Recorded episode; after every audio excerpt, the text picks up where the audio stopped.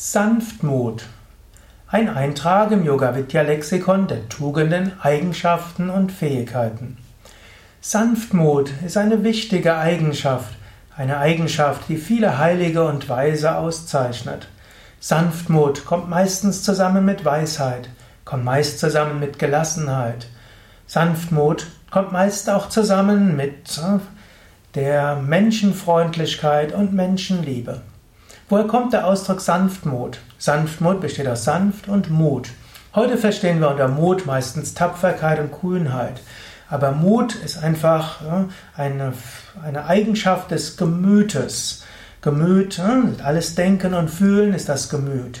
So gibt es Sanftmut, es gibt auch Mut, es gibt vieles andere, Gleichmut, Viele Ausdrücke, die psychische Eigenschaften und Fähigkeiten und auch Zustände beschreiben, enthalten den Ausdruck Mut. Und Sanftmut ist so eine Fähigkeit, sanft mit anderen umzugehen. Sanftmut heißt zum einen, andere Menschen zu lieben. Sanftmut heißt, sich mit anderen zu verbinden. Sanftmut ist eine gewisse Entspannung und Gelassenheit. Sanftmut ist auch mit Vergebung verbunden. Ein sanftmütiger Mensch versucht andere zu verstehen. Er weiß, Menschen wollen das Beste. Menschen tun ihr Bestes. Menschen handeln meistens aus Liebe heraus, um Liebe zu geben, Liebe zu bekommen. Menschen handeln, um ihre Pflicht zu erfüllen, ihre Aufgabe zu erfüllen. Menschen handeln aus Impulsen heraus, die manchmal außerhalb ihrer Kontrolle sind. Mit Sanftmut verstehst du das und du verstehst die Komplexität der menschlichen Psyche. Mit Sanftmut willst du dann auch auf sanfte Weise auf andere Menschen eingehen. Mit Sanftmut willst du schauen, was kannst du anderen Menschen Gutes tun, wie kannst du ihnen helfen, wie kannst du ihnen Anregungen geben. Sanftmut geht auch davon aus, alles verstehen heißt alles verzeihen. Sanftmut ist also ein Ausdruck von Liebe und von Verständnis. Natürlich zu viel Sanftmut ist auch nicht gut. Manchmal, um etwas voranzubringen, braucht es auch etwas Rigorismus. Manchmal braucht es Durchsetzungsvermögen. Manchmal braucht es Mut und manchmal braucht es auch Kühnheit. Manchmal braucht es Rührigkeit, also etwas tun. Aber oft ist Sanftmut als Grundeigenschaft etwas Wichtiges. Die Sanftmut ist eine Eigenschaft, die du kultivieren kannst. Ein sanftes Gemüt, ein verständnisvolles Gemüt. Und aus der Sanftmut heraus kannst du dann auch aktiv sein. Sanftmut kommt auch von Vertrauen, von Gottes Vertrauen. Wenn du tief davon ausgehst, letztlich ist hinter allem eine göttliche Wirklichkeit.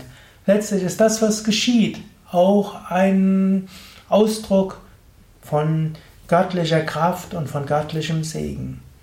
Wenn du diese tiefe Überzeugung hast, dann fällt dir es leicht, einen Sanftmut zu haben.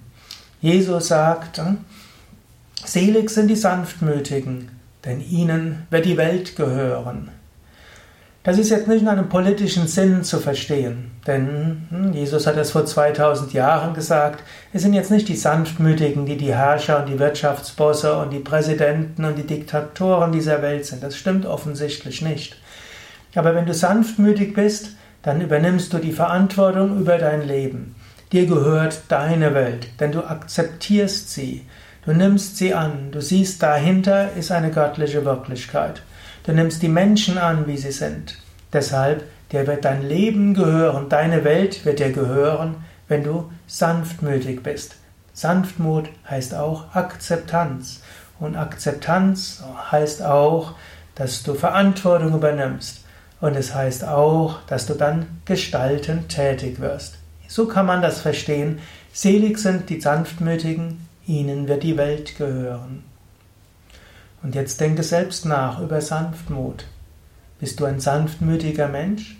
Bist du es vielleicht sehr viel mehr, als du lebst? Wäre es vielleicht gut, wenn du diese Sanftmut in dir weiter kultivieren würdest? Bist du vielleicht zu sanftmütig? Müsstest du dich vielleicht öfters mal durchsetzen? Müsstest du aus dem Sanftmut eine Kraft gewinnen, um dann Dinge umzusetzen?